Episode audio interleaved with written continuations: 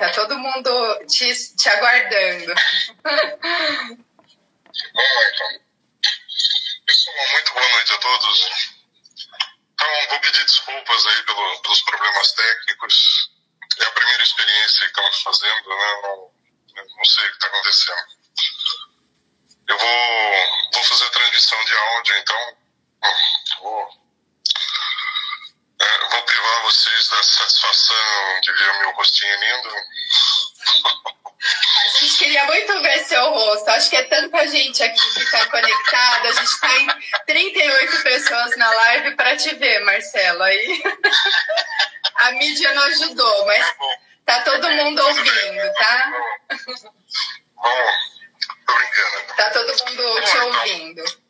Então fala um pouquinho, Marcelo, do seu trabalho, né? E se apresenta para o pessoal que está chegando aí agora, que de repente não está entendendo muito bem essa live, mas é isso mesmo, pessoal. Bom, meu nome é Marcelo Campos, eu sou terapeuta sistêmico e trabalho com constelações familiares, pessoal. A maioria de vocês deve conhecer a técnica, né? Tá?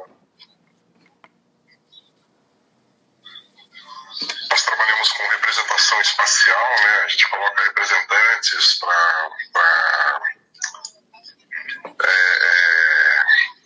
é, se ver o campo familiar de um cliente, né? E a nossa intenção é identificar padrões inconscientes que nós herdamos da nossa ancestralidade e que estão modelando nossas estratégias efetivas, né? nossa atuação profissional nossa saúde física e mental. E a partir desse arcabouço né, do, do, do pensamento sistêmico e das constelações, eu gostaria de analisar um pouquinho com vocês né, esse momento que nós estamos vivendo, né, de pandemia, de disseminação de um vírus novo. Então, eu queria combinar o seguinte com vocês: eu vou fazer uma breve exposição né, de aproximadamente uns 25 minutos. Em seguida, vou, vou retornar a falar com a, com a Natália, né, vou abrir espaço para tirar dúvidas, né, se, se algum, algum de vocês quiser enviar alguma pergunta, tá bom? Vamos lá, então. Vamos lá. Então, basicamente, pessoal, tem três reflexões que eu gostaria de abordar com vocês. Né? De uma maneira bastante humilde, né? Não, é, nós estamos diante de uma situação muito nova, muito extraordinária, muito grande, né? Eu tenho acompanhado muitos, muitos profissionais aí que têm aparecido nas redes sociais com os com as soluções mágicas do que está acontecendo, com as explicações mágicas do que está acontecendo. Eu não vou fazer nada disso com vocês. Né? Eu vou passar um olhar muito pessoal, né? muito, muito humilde, né? a partir de um ponto bem pequenininho, né? do pouco que eu consigo enxergar. E vai ficar como uma contribuição né? para essa reflexão sobre o que está acontecendo. Né? vocês fiquem bastante à vontade para podem aproveitar boa parte do que eu estou dizendo, podem ficar apenas com aquele pedacinho que fizer sentido. Né? Não tem a, a pretensão nenhuma de fechar a questão, tá bom?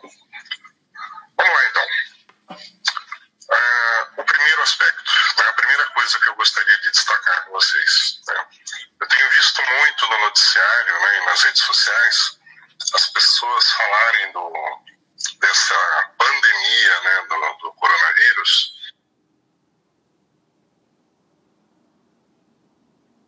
como se fosse uma coisa que nunca aconteceu na história da humanidade, como se fosse um, um, um extraordinário desafio né, e, e, algo completamente novo, né, que não aconteceu. E e nesse comentário, pessoal, eu vou estar falando muito mais como historiador, né? Eu sou da área de histórias do que como terapeuta, né? Então, então não é verdade que, que isso esteja acontecendo pela primeira vez. Né? Na verdade, pandemias são uma constante na história da humanidade. Né? Acontecem com enorme frequência. Eu vou dar alguns exemplos daqui a pouco. O que talvez seja a grande novidade do que nós estamos vivendo é, são duas coisas, né? É a primeira pandemia desse mundo pós-moderno que nós temos hoje, né? E acho que nós estamos muito surpresos porque esse mundo achava que tinha superado essa história de epidemias, né? Nós temos bem essa ideia. E a velocidade com que isso está se transmitindo, né? por conta da, da, modernidade dos meios de transporte que a gente tem. Né? Hoje é possível atravessar o planeta inteiro em um avião no espaço de 48 horas. Isso, se vocês forem, devem lembrar né, daquele conto do Júlio Verne que ele escreveu no final do século passado, né? Volta ao mundo em 40 dias. Né, Para a época dele, o fenomenal era conseguir contornar o mundo em dois meses. Então nós ficamos um pouquinho mais rápidos. Né? É isso que mudou. É, exatamente 100 anos atrás, né, um pouquinho antes, né, a partir de 1917, nós tivemos uma pandemia gigantesca, né, a famosa gripe espanhola, que matou né, em torno de. Não, os números não são muito precisos, né, mas dependendo do historiador que você pega, né, as estimativas estão entre, entre 50 e 100 milhões de mortos, pessoal. Né, isso há 100 anos atrás. É uma pandemia muito parecida com o que está acontecendo agora. E o mais impressionante, né, a, a, as estratégias que a gente está usando para lidar com isso hoje são muito semelhantes. Né? Se vocês acessarem fotos, vocês vão ver as pessoas de máscaras e fazendo isolamento social. Né? E vejam, né, nós estamos falando de 50, 100 milhões de mortos num mundo que não tinha 2 bilhões de habitantes. Né? Hoje nós estamos próximos aí, acho que de uns 9 bilhões. Né? Então imaginem o volume de perda que essas pessoas tiveram, né? o volume de dor e, e no mundo que estava sendo devastado por uma guerra mundial. Né? Não, né? Essa é outra coisa interessante né? e que pouca pessoa, poucas pessoas sabem. A gripe espanhola, né? que não nasceu na Espanha, né, tem esse nome porque as nações estavam em guerra, estavam escondendo a epidemia né, do, é, da população. A gripe espanhola praticamente acabou com a Primeira Guerra Mundial. Né? Ela terminou de, de, sacrificar a capacidade dos países de guerrear, né? Exatamente os países mais afetados pela gripe espanhola, né, que foram a Alemanha e o Império Austro-Húngaro, foram as nações derrotadas na guerra. Tá bom? Então, essa é a primeira reflexão. Isso acontece com uma certa frequência na história da humanidade. É tão novo para nós porque nós acreditávamos, né? Nós somos a civilização high-tech, né? Com a medicina lá em cima, né? Com uma série de controles, de... Né? Nós chegamos a acreditar que nós havíamos superado essa questão das epidemias, né? E esse, é por isso que nós estamos tão chocados com isso, né? Tudo se repete, geração... né, Marcelo? Tudo se repete, mas agora. Sim, sim, sim. Tá, sim. tá uma onda de. Eu falei, eu comentei hoje que assim, o, o medo das pessoas tá tamanho que faz mais mal pra gente, né? Toda essa esse turbilhão de informações que a gente está recebendo do que propriamente o próprio vírus, porque como você acabou de falar, né, na nossa história, esse não é o primeiro. E, e as pessoas estão estão colocando tudo isso, né? A mídia também, de certa forma, estão manipulando de uma forma bem assim incisiva o quanto isso está sendo diferente, né? Nessa nossa história ah, de vida. Sim, sim, sim. Que é um vírus diferente, né? E é, é basicamente isso, Natália. É, é uma tremenda novidade para nossa geração, né? para a geração anterior. Né? Nossos pais provavelmente não passaram por nada parecido. O pessoal mais antigo passou. Uhum. Eu queria brevemente citar um exemplo. Né? A cidade de Campinas, né, pouca gente que mora aqui sabe disso, né? ela foi praticamente devastada por uma epidemia de febre amarela no final do século retrasado, né? 1889. Se vocês observarem, o brasão da nossa cidade tem uma uma ave mitológica, né, a fênix, que na mitologia é a ave que renasce das cinzas. Né? Exatamente por causa desse processo. Né? Não... Campinas tinha, chegou a ter 15 mil habitantes né, no final do, do século XIX. E quando começou a epidemia, houve um pânico de tal tamanho, né, as pessoas começaram a morrer com tamanha intensidade, né, muita gente começou. As pessoas primeiro fizeram isolamento social, que nós estamos fazendo hoje, o contágio continuou e as pessoas começaram a fugir da cidade. Nós chegamos ao ponto de ter 3 mil habitantes que sobraram na cidade.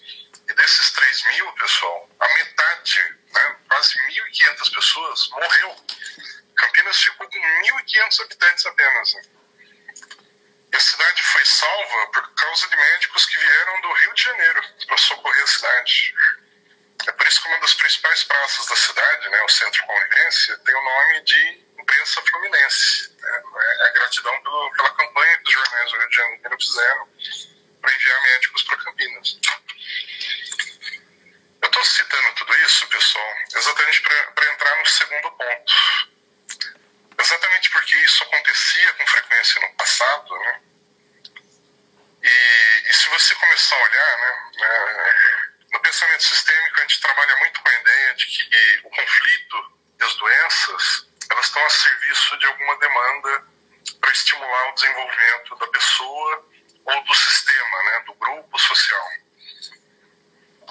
Então, as epidemias, sistemicamente, elas serviam para escancarar determinadas realidades muito estavam sendo ignoradas. Né? Então, tradicionalmente, né, se você observar a história dos povos né, do século XIX, e recuando, né, Idade Média, a peste negra, a Antiguidade, né, com as, as várias epidemias que aconteceram no Império Romano, a cada mais ou menos 40 ou 50 anos, uma grande epidemia devastava alguma região do planeta. E normalmente a epidemia acontecia naquele momento em que, eh, em que os laços sociais estavam mais estreitos. Havia muito conflito, muita, é, muito egoísmo, né? as pessoas é, muito divididas né? em conflitos políticos, conflitos religiosos, em guerras. Aí o que acontecia? Surgia uma epidemia né, que ameaçava a totalidade daquela sociedade e as pessoas acabavam abandonando esses conflitos e se unindo para salvarem a própria vida. Você tem várias histórias do passado de guerras que eram interrompidas para poder lidar melhor com uma epidemia. Conflitos religiosos, conflitos políticos, né? as pessoas faziam uma trégua para poderem administrar uma epidemia. Percebe o sentido é, sistêmico da a epidemia? Fazia as pessoas se reaproximarem, né? as pessoas é, trabalharem suas diferenças e se reunirem novamente. As sociedades que não conseguiam fazer isso durante uma epidemia eram muito duramente castigadas. Né? Então você tem vários, várias monarquias, né? várias famílias reais que praticamente acabavam porque a epidemia matava todo mundo. Né? Que é o que está acontecendo, né, Marcelo? Só fazendo um parênteses, né? Sim, sim, sim. Quanto que as pessoas nesse momento estão buscando formas de se conectarem e reconectarem. E agora, né, a, a internet e todo essa, é, esse uso das mídias, né? Quanto isso está facilitando, porque agora é um momento de sim. isolamento, né? Sim, sim. Você vê que, de certa maneira, né, essa epidemia também está cumprindo essa função sistêmica aqui com a gente. Né? Ela está nos lembrando o quanto nós somos interconectados. Percebe, pessoal? A China sempre parece um negócio tão, tão distante, tão longe, né? Eu lembro das primeiras reações das pessoas quando se falou de uma epidemia na China. Como assim? Eu falo, bom, né, é como se fosse em Marte, né? Isso não tem nada a ver com a gente. Isso tem tudo a ver com a gente, né? porque né, é a mesma grande, é o mesmo sistema, né? a grande família humana. Né? Que acontece lá.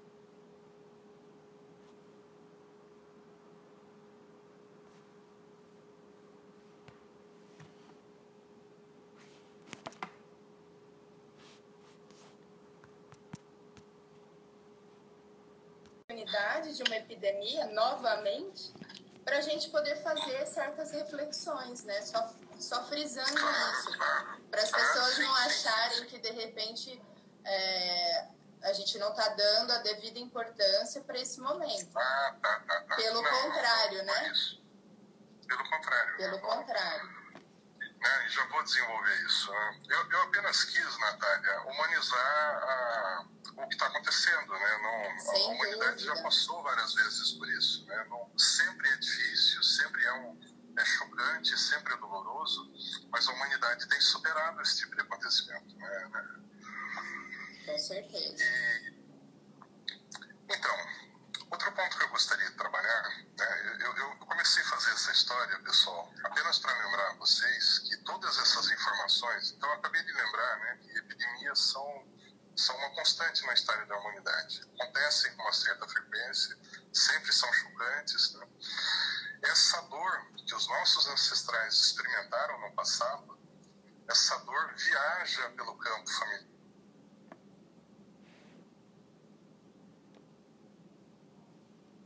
ela faz parte do nosso do, do, do conjunto de informações que são transmitidas de uma geração para outra e essa, todo esse sofrimento né, né está presente né, né, no nosso campo morfogenético, né, na consciência de cada célula do nosso corpo. E essa é exatamente aqui que eu gostaria de começar a chamar a atenção para o que está acontecendo com cada um de nós boa parte dos medos que nós estamos sentindo, das ansiedades, do desconforto, né? ou então boa parte do desprezo que alguns de nós está surgindo por essa situação, isso tem a ver com o passado. Né? Nós estamos reproduzindo sensações que os nossos ancestrais tiveram. Né? E, e, quanto mais forte for o conteúdo emocional, né? quanto mais irracional for esse, esse sentir, mais antigo ele é estão entendendo? O pessoal está então, compreendendo. muitas pessoas. Ok. Eu, tenho, eu converso com muitos colegas né, na, nas redes sociais que, que, que descrevem, por exemplo, é, um quadro de depressão mesmo. Né? Tem pessoas que estão perdendo o sono, tem pessoas que estão sentindo muito medo. Está sendo muito comum pessoas com episódio de pânico. Né? E, o que eu gostaria que prestassem atenção, pessoal, é que essas sensações são do campo morfogenético. Né? Essas informações, nós estamos revivendo a dor dos nossos ancestrais. Marcelo, né? Pessoas que passaram. Oi, oi. Aproveita é, que você entrou nessa questão do campo morfogenético, acho importante fazer uma ressalva aí para o pessoal, explicar um pouquinho é, para quem não sabe, o que, que é o campo morfogenético e o que significa esse campo para gente, né? O que, que isso representa. Ok, ok. Tá joia, obrigado, Natália. É, é, é, campo, essa história de campo é, é, é comum para quem está acostumado com constelações. Né? O que eu estou chamando de campo, pessoal, são informações, né, é, é a consciência do, da nossa herança familiar. É uma série de informações que são transmitidas de uma geração para outra, né?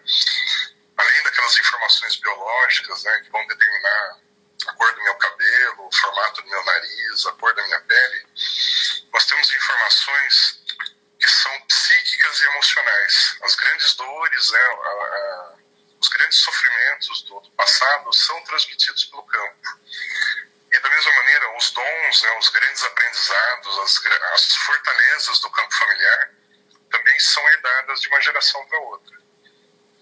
É por isso, por exemplo, que se você, se você é, é muito bom em alguma profissão que você tem, você pode vasculhar na sua família que provavelmente você vai achar alguém lá no passado que fazia algo muito semelhante ao que você faz. Né? Você herdou um dom que já estava presente no campo. Exemplo, uma pessoa que tem muito medo da água, né, é, né, tem isso desde a infância, normalmente nós pesquisamos e acabamos encontrando algum ancestral que morreu afogado ou morreu no afundamento do navio, alguma coisa assim. Então, né, essas informações viajam, né, é, são transgeracionais, tudo bem? Eu não estou falando aqui de, de, contato com mortos, né, não, não confundam com mediunidade. Né? A, a ideia de campo é algo que está dentro da, da do, do, das informações genéticas da pessoa. Ok? Então, é um pouco disso, pessoal. Esse, né, nós estamos diante de uma situação que já aconteceu, de, né, respeitadas as diferenças no passado. Né? Então, diante delas, é natural a gente acessar essas informações do campo. E essas informações estão presentes para isso, entende? É como se fosse um grande Google celular. Então a gente começa a pensar, fala, nossa, uma epidemia que está se espalhando né, e pegando todas as pessoas. Né? O que, que eu faço agora? Aí o seu inconsciente mais profundo, ele vai pesquisar e falar, opa, eu tenho uma informação celular de alguém que passou por isso, né? Eu vou transmitir para você, né? Eu começo a acessar, por exemplo, o medo que essa pessoa sentiu, ok? Isso é importante falar, Marcelo, porque as pessoas, é, muitas participam de constelação ou não, talvez não entendam o que é sentir esse campo e acham que atribuem até isso a um contato espiritual ou sobrenatural. Na verdade, é, é muito mais científico, né? Porque isso está na memória celular, sim, sim. né? Sim, sim, sim. Eu estou falando de memória celular. Né? Exatamente. E esse pessoal, né, para quem conhece constelação, é muito parecido àquele momento que eu estou lá como representante de alguém sentindo coisas né, que são estranhas a mim. Né?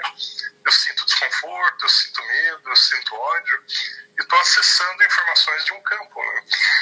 Nós, agora, nesse momento, né, é como se estivéssemos numa grande constelação acessando informações de ancestrais que passaram por algo semelhante. Né? E informações muito parecidas. Né? Se ele sentiu medo, eu vou sentir medo. Se ele ficou ansioso, eu vou sentir ansiedade. Se ele teve um desprezo enorme né? e, né, e falou: não, não tem nada sério acontecendo aqui, isso é besteira, eu sinto a mesma coisa. Vocês percebem o, o grau de fidelidade que nós temos? Né? O quanto é inconsciente essa essas respostas que as pessoas estão tendo hoje, uma situação que acontece hoje, né? o quanto isso se mistura com o passado. Ok? Então, estou né, sugerindo isso para vocês prestarem atenção. Né? Muitas dessas dores não são necessariamente da, próxima, da própria pessoa, né? mas eu estou entrando em conexão, né, em ressonância com ancestrais que passaram por isso também, né? e vendo um pouco da dor deles. Né? Então, por que, que eu estou falando isso, pessoal? Porque agora é a hora de eu quebrar essa, esse processo inconsciente. Eu posso fazer isso, ok? A gente chama de quebrar o espelhamento, né? É como se eu estivesse no lugar dele. Então, eu posso me dar conta disso agora e, me, e separar as histórias. Olhar para essa ancestralidade e dizer para eles: agora eu vejo a dor de vocês né? Agora eu vejo. Antes eu não via, eu não tinha essa consciência. Agora eu tenho. Né? Então eu honro essa dor. Né? Isso me ajuda a entender né, a, o sofrimento que viajou através desse campo familiar, né? o quanto isso foi duro para essas pessoas. Honro, respeito essa história devolvo isso para eles. Né? Eu não preciso repetir esse drama, não há necessidade de fazer isso. Se bem que, se eu não utilizar a minha consciência, a minha tendência mecânica inconsciente é repetir a mesma coisa. Né? Então, muita gente morreu de pânico no passado, né? e se a gente não tomar cuidado, isso vai acontecer hoje também. Né? As pessoas vão invadir os supermercados com medo de passar fome e de onde vem esse medo de passar fome? De, né, de ancestrais que morreram de fome numa situação dessas. Vocês conseguem entender como isso é forte na psique das pessoas? Né? essas respostas né, de manada, né, de grandes grupos, de repente ficam em pânico e fazem coisas assim, né, sem consciência do que está acontecendo. Né? Às vezes a pessoa entra numa intensidade de, de sentimentos, né, Marcelo? E, sim, sim. e até se questiona de onde vem tudo isso. Será que tudo isso realmente é meu, né? Será que todo esse medo, toda essa dúvida, esse desespero? Então, é interessante olhar também por essa ótica que a gente realmente herda muitos padrões dos nossos antepassados. E é legal você trazer essa visão que, assim, a gente tendo consciência que a gente pode repetir esses padrões, aí traz o grau de discernimento da gente romper aquele padrão para a gente não repetir todo esse conjunto de sentimentos, de desesperos e medo. E aí vem a nossa responsabilidade individual, né, Marcelo? A nossa maior contribuição. Isso, nesse processo, né? Natália. Perfeitamente. Então, só para fechar esse raciocínio, pessoal, né, as pessoas, por exemplo, que têm ancestrais que vieram do, da Europa, né, tem aquelas histórias né, que vieram de navio, você, quem tem contato com, né, teve contato com os avós, com os, com os bisavós, né, essas famílias têm histórias, por exemplo, de, de epidemias que surgiram no navio, enquanto as pessoas estavam atravessando o oceano né, para vir para o Brasil. Uma viagem que durava muitas vezes semanas, né, aquele monte de gente, né, imagina a terceira classe de começo do século XX, o que, que era, né, a quantidade de pessoas amontoadas em lugares apertados. Né. De repente surgia né, cólera, tifo, uma série de, de, de doenças epidêmicas, e as pessoas começavam a morrer no navio e eram jogadas no mar. Né? As pessoas assistiam esse tipo de coisa e, e, continuavam viajando, morrendo de medo de passarem por isso. Né? Marcelo, só dando uma contribuição aqui, a Ana Carolina, ela fez aqui uma relação, ela está falando é, dessas epidemias, grandes epidemias né, da nossa história. Ela fala aqui, ó, 1720 a gente teve a peste negra, 1820 a peste bubônica, 1920 a gripe europeia e 2020 o coronavírus. A Alessandra complementa e falando aqui, ou seja, a cada 100 anos a história se repete, né? Qual que é o nosso maior aprendizado, né? É, de novo, a história da repetição, né? Vocês percebem como isso é mecânico, né? Como a gente, é, a gente acaba se sabotando e criando um cenário para repetir a história. Bom, é bem desse jeito. Então, eu estou sugerindo, pessoal, um exercício de eu olhar para o passado, né? De eu colocar representantes para essas pessoas que viveram esses dramas, né? Honrar a dor delas e devolver isso para elas, né? com muito respeito. Né? Não, agora nós estamos sentindo na pele o medo, a ansiedade, a dor que elas experimentaram. Né? E as perdas que elas tiveram. E, e é muito importante honrar essas histórias devolver para o passado, não? porque não faz sentido repetir. Eu não vou salvar nenhum deles né, repetindo esse drama, ok? Eu faço isso sempre com muito respeito. Eu vou sugerir para vocês, da mesma maneira que eu estou acessando as dores, né, eu posso acessar as virtudes que permitiram que esses, né, que esses ancestrais sobrevivessem a esses dramas. Né? Porque eles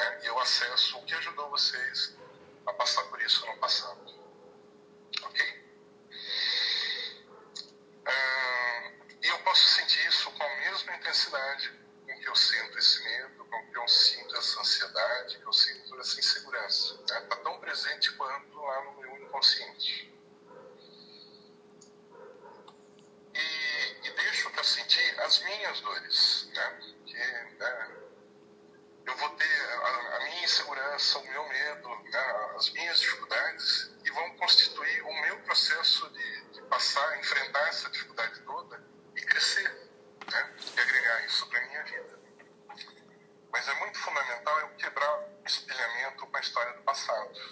Né? Principalmente quando eu tenho históricos de familiares que faleceram, né? morreram. Porque a, a dinâmica inconsciente é eu me colocar a serviço dessas histórias. E é isso que eu queria explicar para vocês agora. Né? Vamos olhar a dinâmica do vírus, pessoal. Né? Vocês têm acompanhado o noticiário. Esse vírus, ele não é letal para todo mundo. Né? Em cada grupo de 100 pessoas que têm contato com o coronavírus, né? como é que ele chama? Covid-19, 80 pessoas, mais ou menos, né? 80% das pessoas não sentem absolutamente nada. Ele é tão inócuo para algumas pessoas que o organismo às vezes não desenvolve nem anticorpos. Né? Ele não é visto como ameaça pelo organismo. Olha que coisa louca, né? Esse vírus entra em contato né, com aquele universo de, de vida que existe dentro de nós. Né? O nosso corpo, na verdade, é um grande sistema com milhões de, micróbios e bactérias né, em formas é, microscópicas. Né? E, e, ele fica lá numa boa, né? Ele interage, né? Ele é homeostático com, tá tudo bem, né? Ele não representa ameaça para ninguém e ninguém ameaça ele. Existem outras pessoas, né, em que ele chega, ele não causa mal nenhum, né? Mas ele é detectado pelo pelo sistema imunológico da pessoa, né, que cria um anticorpo e pumba, destrói ele. A história acaba ali, né? Então eu falei, 80 pessoas não acontece nada, não acontece absolutamente nada. Né? Tem mais ou menos 15 pessoas que vão sentir algum tipo de dificuldade né? nesse processo de, de fabricação de anticorpos. Né? O organismo se arma para se defender do vírus, né? o vírus causa algum tipo de dano, né? na forma de, de um pequeno resfriado, na forma de algum desconforto, de tosse, de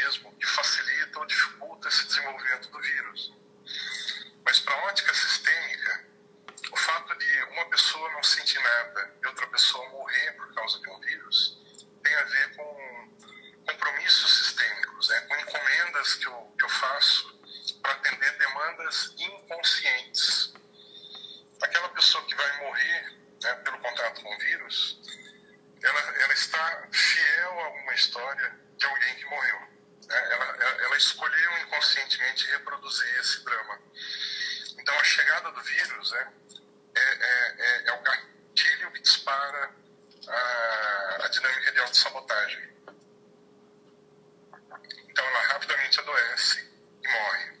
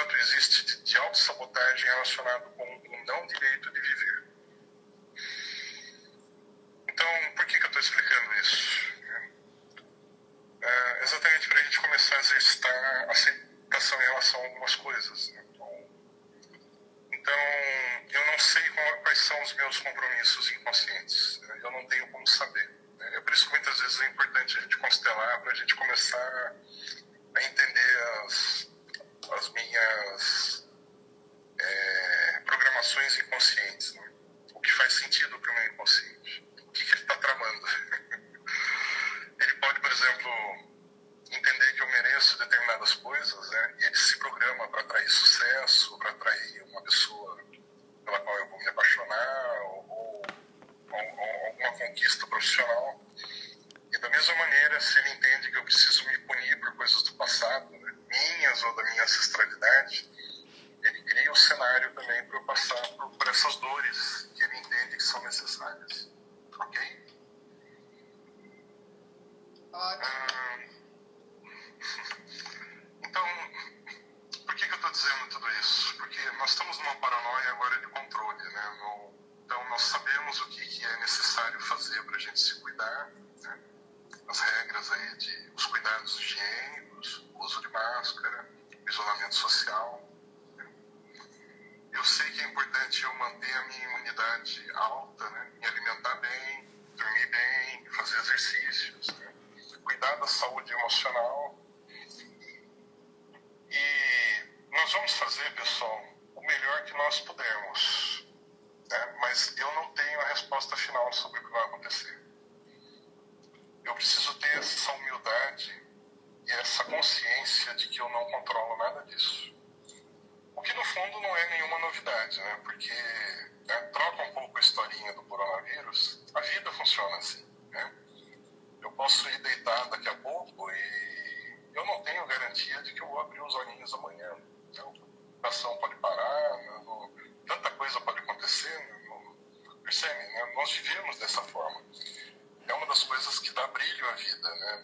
ela é finita e ela é. Eu não sei quando isso vai acabar. Não, é por isso que é tão importante aproveitar cada momento.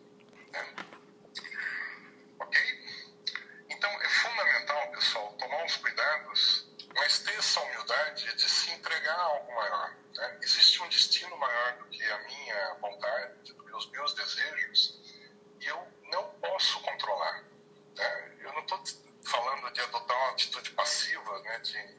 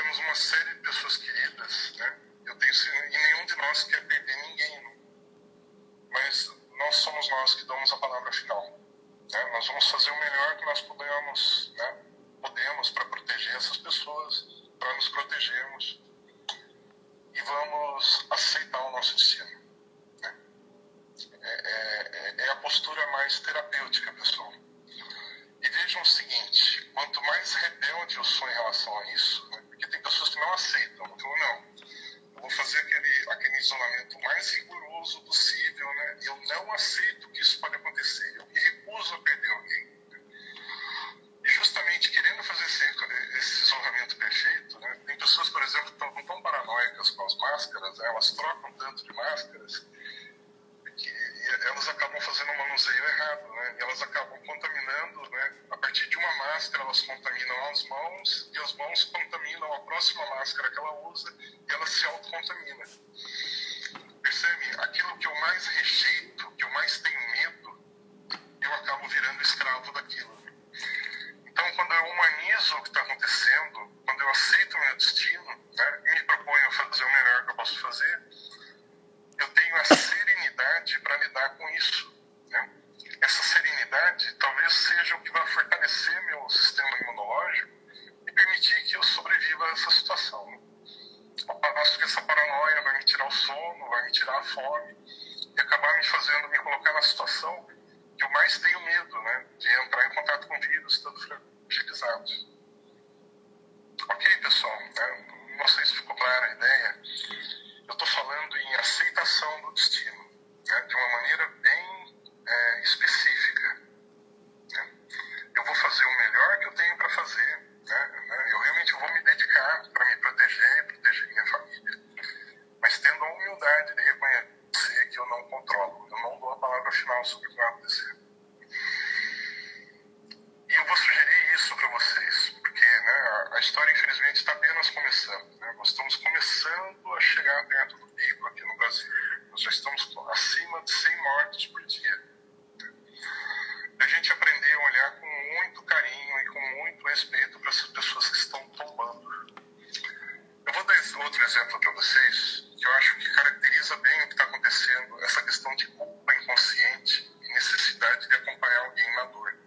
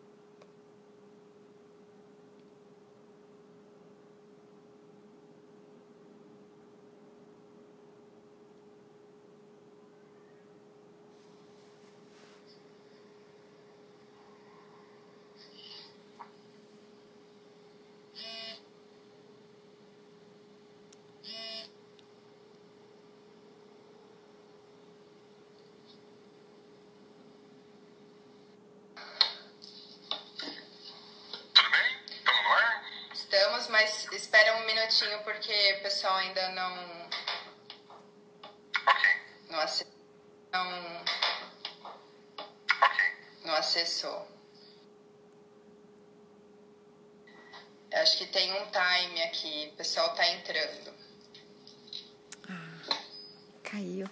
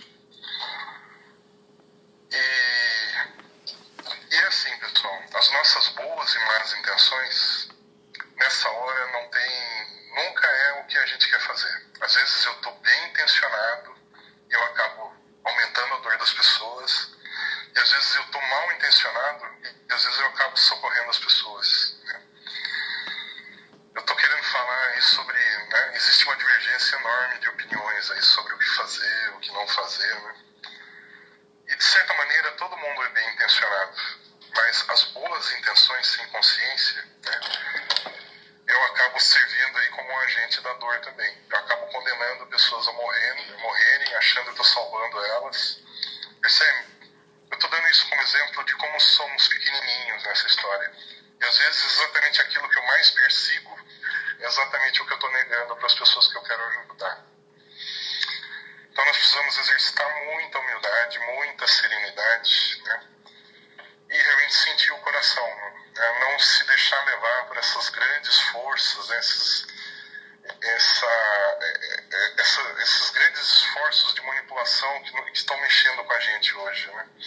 Que eu vejo muito nas redes sociais e, e nos meios de comunicação faça isso, não faça aquilo. Então, tomar muito cuidado com tudo isso, sentir muito o coração e, de novo, fazer o melhor possível. É tudo que nós podemos fazer. Ok? Isso me dá serenidade para acertar mais. Né? É, é, é, dentro dessa ideia. Né? E o que acontecer, pessoal, era o que precisava acontecer. Né? Se houver um grande. Vocês podem observar que as respostas são diferentes dependendo dos lugares. Né? Tem lugares em que as pessoas estão sofrendo muito, muito, muito. Tem lugares onde é, parece que não está acontecendo nada. A Europa, a gente tem visto isso. Né? É, no Oriente, nós vimos isso. Estamos vendo nos Estados Unidos e nós vamos ver no Brasil, pessoal. Né? A resposta não vai ser a mesma em todo o país. Né? Tem regiões que vão sofrer muito, está bastante claro isso. Tem regiões que talvez o pessoal vá achar graça, né? não aconteceu nada aqui, não foi como, como nada se eu pudesse adivinhar onde ia acontecer essas coisas, né, as pessoas talvez fossem. Mas eu não tenho como, né? Nós não temos como fugir ao nosso destino. Então eu fico onde é certo que eu tenho que ficar, né? Para fazer aquilo que eu tenho que fazer. Tudo bem. Então nós precisamos ter muita paciência com a, a reação das pessoas, procurar compreender essas fidelidades inconscientes, sermos muito amorosos com as pessoas. Né? sermos muito amorosos conosco mesmos e reunimos forças para lidar com a situação. Essa história do, do, do vírus, pessoal, né, não é o fim da história.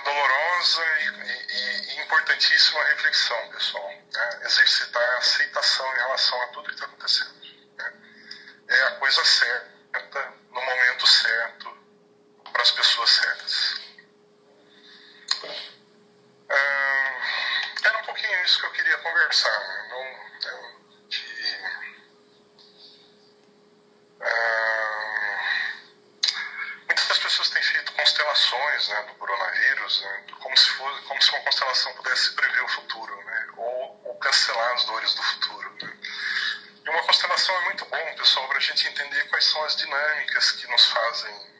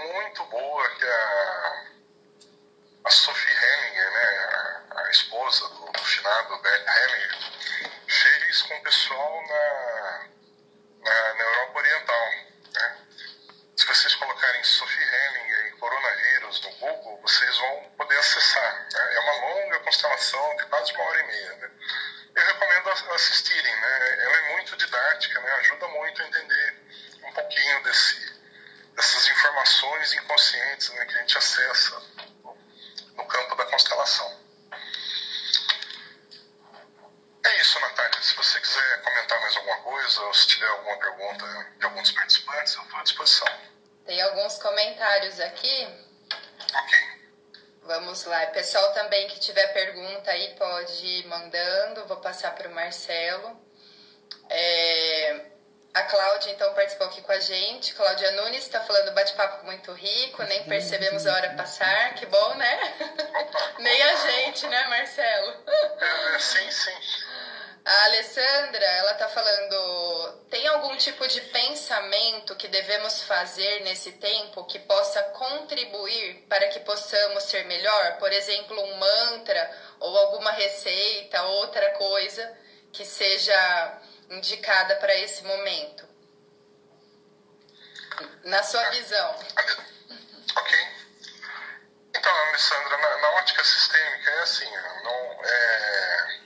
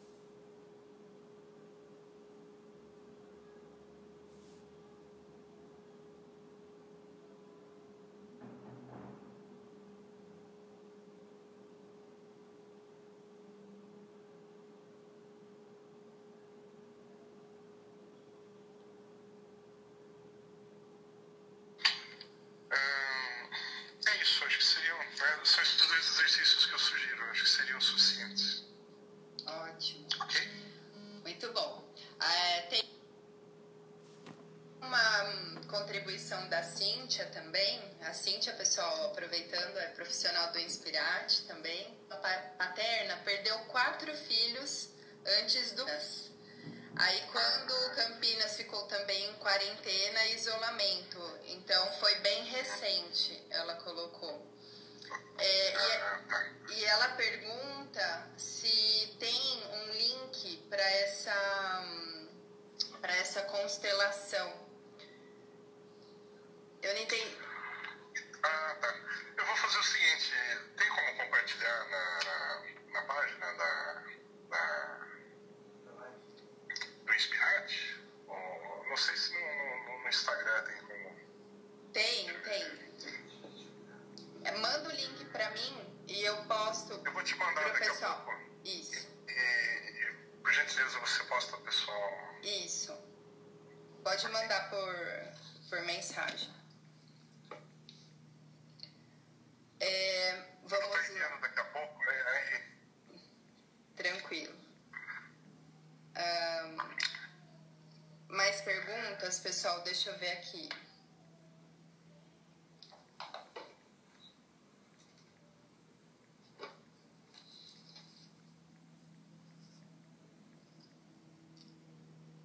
O pessoal está comentando que gostou bastante.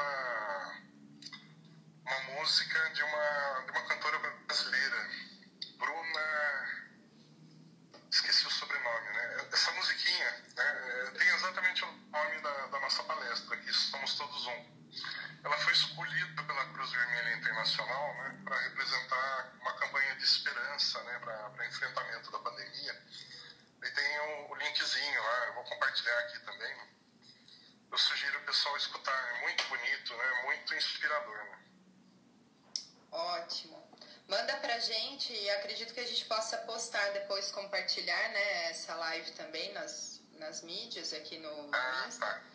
E aí a gente pode colocar também essas informações. É, tem mais uma pergunta, Marcelo. A Alessandra está falando se seria bom nesse período fazer uma constelação familiar.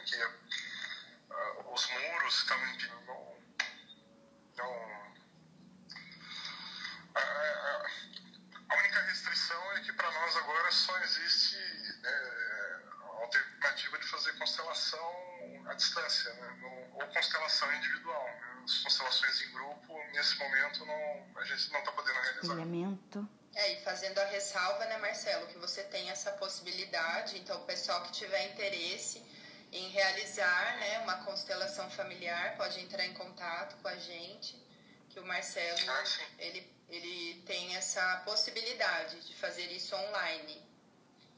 Sim, sim, sim.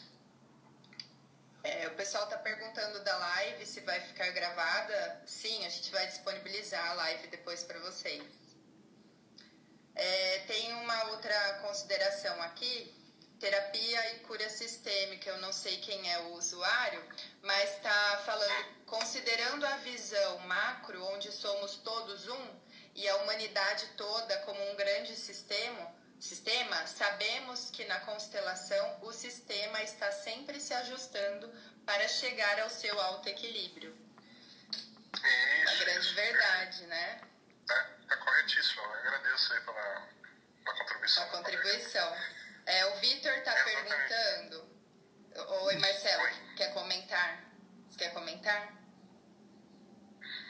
Não, eu estou agradecendo, faz sentido, é exatamente isso, né? Essas dores aí, né, toda, é um processo de, de ajuste. Não, é, são grandes sistemas se acertando, né? E nesse processo existe dor, né? Sem dúvida. É, o Vitor está perguntando a respeito da sistêmica em volta do vírus. Quando fazemos a constelação, ela pode auxiliar na cura de algum parente que estiver doente? É, constelar o vírus, acredito que seja a pergunta dele, se é possível, e aí contribuir com algum parente que está adoecendo. Ah, tá. Ah, então, Vitor, eu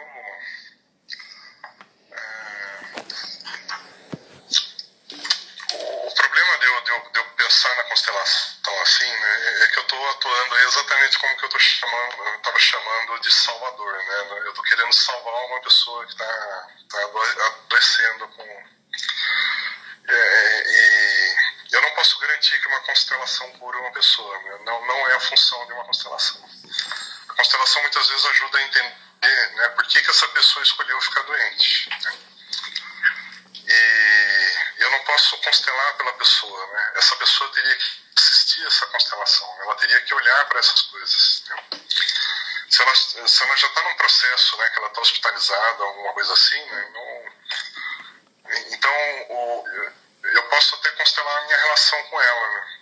mas isso é para me ajudar a eu entender o quanto, como eu vou lidar com a minha dor né, em relação ao processo dela. Você está me entendendo? Não, não, é, aí a constelação é muito mais para o cuidador, né, para a pessoa, do que para aquela que está doente. Então, estou sendo bem honesto com, contigo, né? Porque tem, tem pessoas que vendem muito constelação como uma ferramenta de, que pode curar, né? até de maneira miraculosa. Né?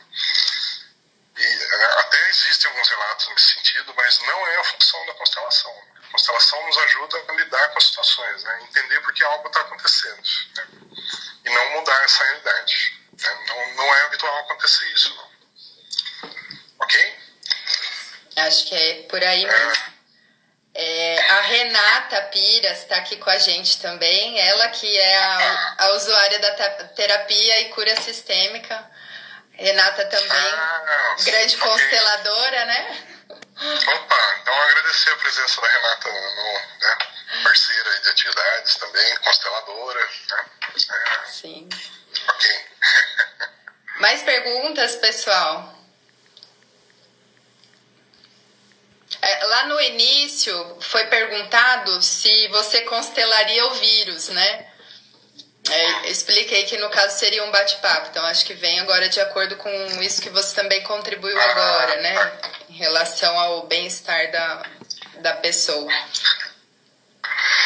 Então, eu, a gente pode constelar, né? mas é, é mais para entender a situação do que se a, se a intenção é curar alguém, não, não, eu acho que é mais eficiente usar outras ferramentas. Né? Não, a constelação sempre ajuda a gente a lidar com a situação. Né? Ajuda a pessoa, ajuda a família, ajuda muito o pessoal. E às vezes, é este olhar sistêmico, às vezes, né, né, propicia a cura. Né? Mas né, não, não dá para a gente é, criar essa expectativa nas pessoas. É para lidar com a situação. Né? E muitas vezes a, uma constelação deixa bem claro que, vai, né, que a pessoa realmente vai partir. Né? Isso ajuda a família a se preparar. Né? Ok? É isso aí. Bom, Marcelo, eu acho que o pessoal então não colocou aqui mais dúvidas. Ok. Então eu acho. Eu agradeço muito, pessoal. Foi, a experiência foi deliciosa. Agradeço aí o pessoal do Inspirate pelo convite, pela ideia. Não? É, é tão bom a gente estar tá aqui né, trancadinho numa salinha e se sentir né, em, em, em comunhão com, né, com outros irmãos, aí, com pessoas né, também em busca de autoconhecimento, de, de, de desenvolvimento interior, né, né, trabalhando a cura interna. Né? Isso sempre nos fortalece muito, é muito bom. Isso mesmo. A gente que agradece você também, mais uma vez, né, a sua disponibilidade Pedimos desculpa aí pro pessoal mais uma vez, porque todos queríamos ver o Marcelo, mas hoje não foi possível. Mas como eu, eu disse, especialmente para essa live. Como eu disse, né, hoje é a nossa estreia aqui nessa live no Insta, então agora a gente né, tá, tá tendo que se reinventar nesse período. E como você falou, somos todos um, estamos conectados. A ideia é realmente essa: passar informações, passar tranquilidade também para quem está aí né, nos acompanhando. É, como você disse, né, Marcelo, vamos passar por isso, que então possamos reconhecer né, as nossas responsabilidades e aprendizados individuais e seguir, sim, né? E seguir. E sim a vida, pessoal, né? É, e a gente segue caminhando, né? não, não, é o que nos resta e é o que nos cabe de fato, né? É, e, e, colocar o coração nisso, né? Não ter medo, não ficar ansioso, né? abrir o, o, peito, né? abrir o coração e, e caminhar, né? Nós vamos passar por esse processo e vamos colher o aprendizado, né? é o que nos cabe. Sem dúvida. Marcelo, gratidão então, mais uma vez. Opa, obrigado, obrigado. Tô... Um abraço. Abraço também para você e nos falamos. Pessoal, Opa. gratidão quem esteve aí conectado com a gente. É, lembrar então que o Marcelo, profissional do Inspirate, está disponível para os atendimentos, tanto online e logo em breve presencialmente, né? Constelação. Marcelo também ministra cursos. Então, vocês acompanhem as nossas mídias, compartilhem aí com os amigos para vocês ficarem sabendo também toda a nossa programação, ok? E o nosso site está no ar, espaçoinspirate.com.br. Acesse